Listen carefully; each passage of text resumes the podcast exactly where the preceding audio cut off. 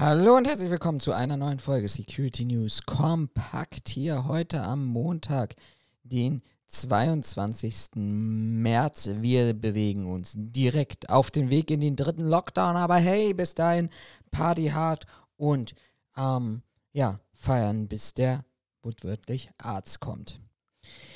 Ja, ihr habt das vielleicht vorneweg schon gesehen, das wird eine recht kurze Security News Folge sein und werden, weil ja, ist nicht viel diese Woche passiert.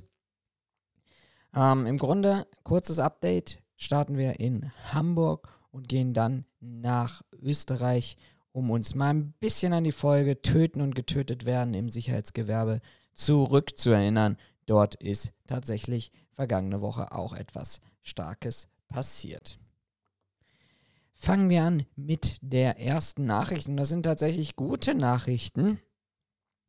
Nämlich kurze Abholung wieder. Ansonsten findet ihr an dieser Stelle das Video hier nochmal verlinkt zu der Podcast-Folge, wo wir über die ähm, Angriffe in der Passage, in der Tunnelanlage an der Europapassage am Hamburger Jungfernstieg gesprochen haben.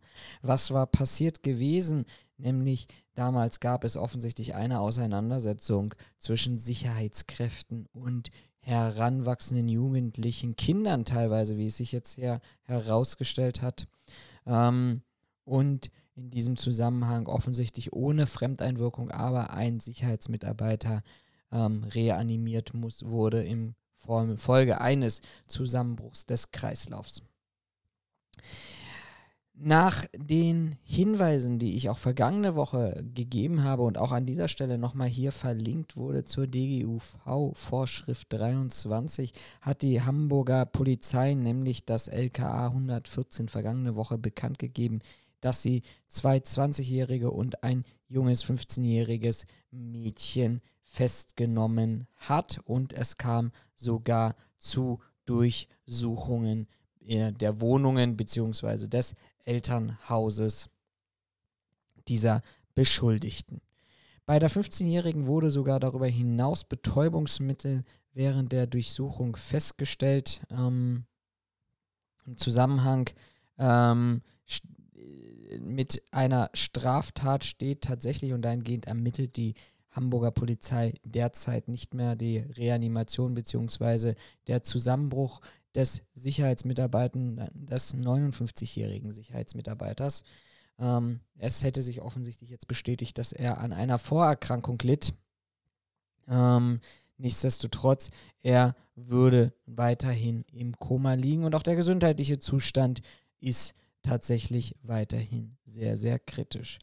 Nach den Durchsuchungen und nach der Erhebung der Beweismittel sind die drei Tatverdächtigen weiterhin auf freien Fuß, haben jedoch längerfristige Aufenthaltsverbote für den Bereich Jungfernstieg bekommen. Das teilte ein Polizeisprecher mit.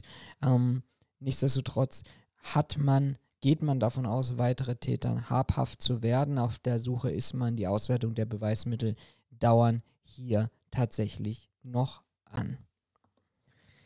Dann an dieser frühen Stelle hier tatsächlich der Hinweis, wenn euch unsere Arbeit gefällt als die Sicherheitsphilosophen, beziehungsweise wenn euch gefällt, ähm, was wir hier machen, jede Woche Montag findet ihr den Podcast hier auf YouTube oder Apple, Spotify oder wo man sonst überall Podcasts bekommt.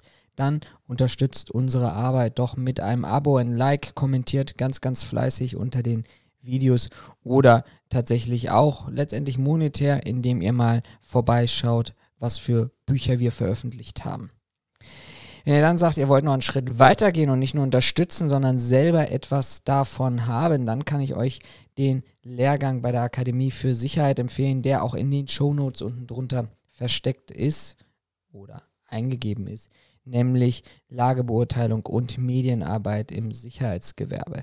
Nicht nur Digitalisierung, sondern auch das Thema Lagebeurteilung und Lageauswertung wird da großgeschrieben, wird euch näher gebracht, wenn ihr diesen Kurs bucht, ähm, sodass es euch am Ende des Tages nicht so geht wie unserer Gesellschaft, unseren Regierung im Land und im Bund, dass man dann doch ganz groß überrascht ist dass wir jetzt in die dritte Corona-Welle gehen, weil man Prävention an dieser Stelle eben nicht verstanden hat.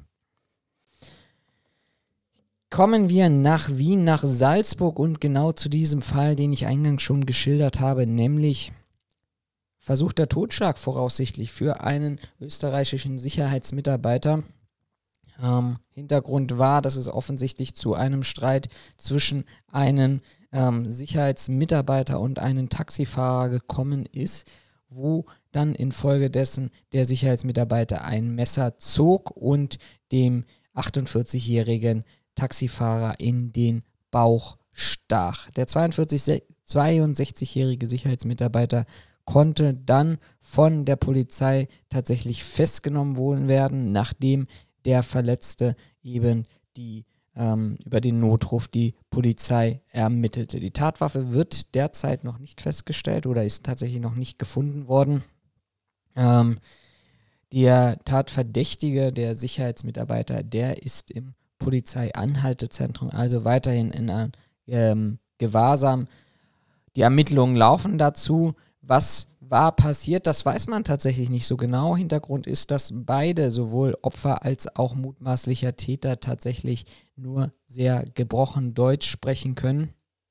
Man musste mit Dolmetschern versuchen, tatsächlich die Befragungen durchzuführen und entsprechend zu übersetzen. Vieles deutet aber einfach auf eine ganz einfache Banalität hin, nämlich dass der Taxifahrer offensichtlich sein Fahrzeug an einem Platz abgestellt hatte, was möglicherweise beruflich oder privat den ähm, Sicherheitsmitarbeiter störte und in dieser Zusammenhang oder in diesem Kontext zog er dann das Messer und stach dann auf den Taxifahrer zu. Die Ermittlungen laufen, für euch nochmal verlinkt, Töten und getötet werden im Sicherheitsgewerbe. Ein ganz, ganz großes Thema, nicht nur in Deutschland, sondern auch letztendlich in Österreich, was uns eigentlich immer nur noch dazu führt oder dazu führen sollte, dass wir diese Möglichkeit, die wir gerade haben, nämlich mit der Weiterentwicklung des Sicherheitsdienstleistungsgesetzes und den jeweiligen Eckpunktenpapieren dort tatsächlich deutlich besser nutzen, um Ausbildung, Qualifikation und vor allem auch Deeskalation und Sprachkenntnisse stärker in den Vordergrund zu stellen. Ihr kennt das selber, ihr müsstet das wissen. Bewachungsverordnung schreibt eben bestimmte Sprachkenntnisse vor in Level B1 für die Unterrichtung und Level B2 des gemeinsamen europäischen Sprachrahmens für die Sachkundeprüfung. Und jetzt können wir uns mal tatsächlich umschauen in unserem Gewerbe, wer das tatsächlich eigentlich erfüllt. Da müssen viel, viel, viel, viel stärker die Jobcenter, die Arbeitsagenturen, die Bildungsträger und auch die IHK hinschauen. Das würde, glaube ich, auf der einen Seite die Abbrecherquote, die Durchfallquote auch bei den Grundqualifizierungen tatsächlich senken.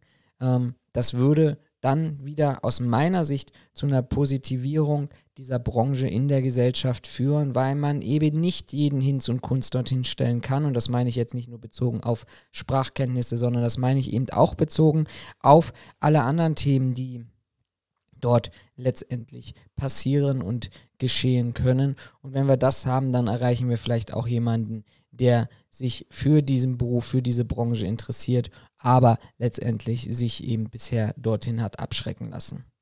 Ja, und für die Sicherheitsmitarbeiter gilt, wenn wir alleine durch den Standard nicht nur Sprache, aber auch Berufsausübung tatsächlich einen deutlich besseren Job machen, dann können wir auch möglicherweise als Mitarbeiter stärkere Löhne fordern, was dann wieder dazu führt, ich weiß, das sieht nicht jeder Arbeitgeber so, nicht mal die großen Verbände sehen das so, aber wenn wir eben Basisstandards haben, die für alle gelten, die für alle deutlich höher sind, als wir sie jetzt haben, dann kann ich auch oder muss ich zwangsläufig auch bei allen deutlich mehr vom Kunden verlangen, weil das eben letztendlich die gesetzliche Basis ist. Das alles im Kontext von wirklich Überprüfungen und ja, keinen Gesetzes- und Regelverstößen. Ich möchte an dieser Stelle nicht sagen ähm, oder mich nicht dazu auslassen, an welcher Position, in welcher Funktion dieses Durchschleusens im Wach- und Sicherheitsgewerbe eigentlich gegen gesetzliche Vorschriften verstoßen wird.